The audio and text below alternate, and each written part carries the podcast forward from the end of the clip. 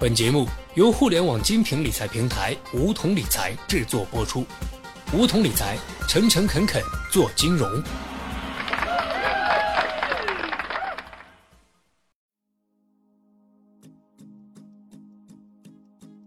收听梧桐电台，掌握理财要领。大家好，我是梧桐小学弟。时下，作为一种风险较低、省时省力、收益较好的投资理财方式。基金日益受到投资者的热捧，但在基金投资过程中，投资者还需要了解一些纪律，以免一招不慎满盘皆输。一，即将基金投资等同于股票投资，许多基民将基金投资混同于股票买卖，频繁进行波段操作，常常得不偿失。基民通常难以把握股市趋势和操作时机，即使正确把握了交易时机。赚取的差价是否能弥补频繁操作产生的交易费用和时间成本，也未可知。以股票型基金为例，赎回费一般为百分之零点五，赎回后再买回来的申购费通常要百分之一点五，即使打折也要百分之零点六。也就是说，在做波段操作时，一般只有在确保赚取的差价收益超过百分之二才有赚头。不容忽视的是，目前股票型基金赎回的资金到账时间一般为 T 加七日。这意味着一次操作要付出相当大的机会成本。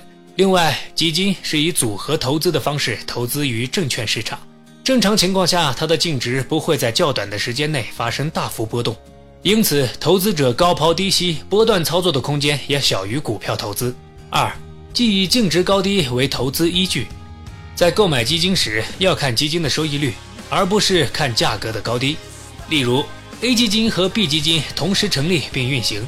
一年之后，A 基金单位净值达到了两块钱每份，而 B 基金单位净值只要一块二每份。按此收益率，再过一年，A 基金单位净值将达到四块钱一份，而 B 基金单位净值只能是一块四毛四一份。如果在第一年购买了相当便宜的 B 基金，收益就会比 A 基金少很多。三，即投资多动症，基金定投因长期复利效应，成为很多父母为子女积累资金的投资方式。但可惜的是。在高收益的诱惑面前，多动症成为不少人的通病。三年前，小李定投了某混合型的基金，赶上大盘高涨，他嫌定投收益太慢，赎回后改投股票型基金。之后遭遇股市震荡调整，又怕资产缩水，赎回股票型基金，重新进行基金定投。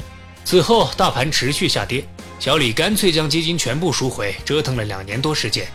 小李不仅没赚到钱，还赔了一些手续费。基金定投最忌讳见异思迁、中途下车。只有在市场波动中坚持稳定操作的投资者，才有可能成为胜者。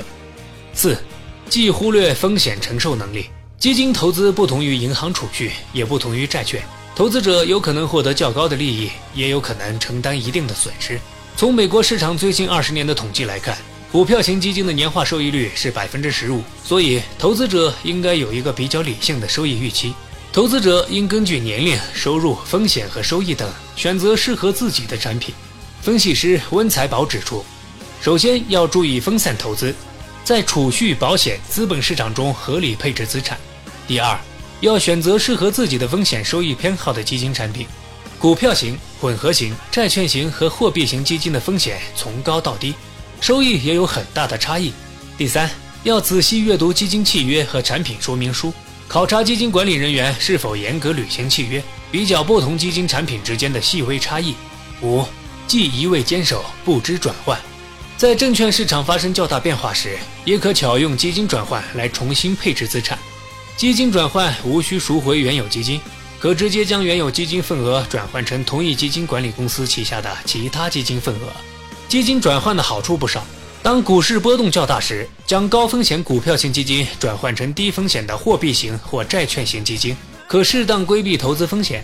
当收入状况或风险承受能力发生变化时，可通过转换投资于符合自身投资目标的基金产品。如果先赎回一只基金，再申购另一只基金，则要付出赎回费和申购费。如果进行基金交换，就只要收取你赎回基金的赎回费和你申购基金与你赎回基金之间的申购费差额。基金从赎回到再申购所花费的时间一般需要三到七天，基金转换则可在当日完成。六，即不认真选择购买渠道，可通过第三方代销、银行柜台、网上代销、基金公司网上直销。场内交易平台等渠道购买基金，但各渠道费率相差悬殊。第三方销售机构无费率折扣相对实惠，中小银行的费率可低至六到八折，券商为四到六折，基金公司网上直销一般低至四折。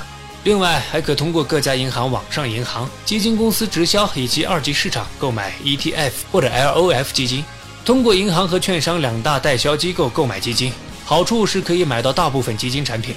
通过基金公司直销只能购买本公司的产品，但好处是费率更加便宜，且可在不同产品之间灵活转换。而第三方平台作为后起之秀，无论是在产品创新、产品包装、销售上都有独到之处。很多基金公司也都纷纷和第三方合作。由于基金公司支持第三方平台的销售，在折扣优惠上也会给予配合。同时，第三方平台不仅可以在线上交易，还有手机客户端，操作更为便捷，整体体验也更胜一筹。七，既喜新厌旧，老基金有过往业绩可以衡量基金管理人的水平，新基金业绩的考量则具有很大的不确定性。同时，新基金均要在半年内完成建仓任务，有的建仓时间更短。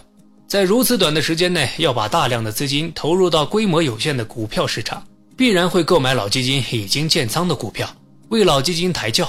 新基金在创仓时还要缴纳印花税和手续费，而建仓完的老基金没有这部分费用。有时，老基金还能按发行价配售锁定的股票，该股票将来上市就是一块稳定的收益。且研究团队一般也比新基金成熟。八，既以分红次数为评判标准，有的基金为了迎合投资者快速赚钱的心理，分币期一过马上分红，这种做法就是把投资者左兜的钱掏出来放到右兜里，没有任何意义。与其把精力放在迎合投资者上，还不如把精力放在市场研究和基金管理上。投资大师巴菲特管理的基金一般是不分红的，他认为自己的投资能力要在其他人之上。钱放到他手里增值的速度更快，所以投资者在进行基金选择时，一定要看净值增长率，而不是分红多少。好了，本期节目就到这里。那么今天的梧桐电台，大家是否有所收获呢？加入梧桐，交流投资理财的那些事儿，和我们一起边学边赚。各大应用市场搜索“梧桐理财”均可下载 APP，现在注册还可免费获得一万元理财本金哦。下期节目，小学弟与你不见不散。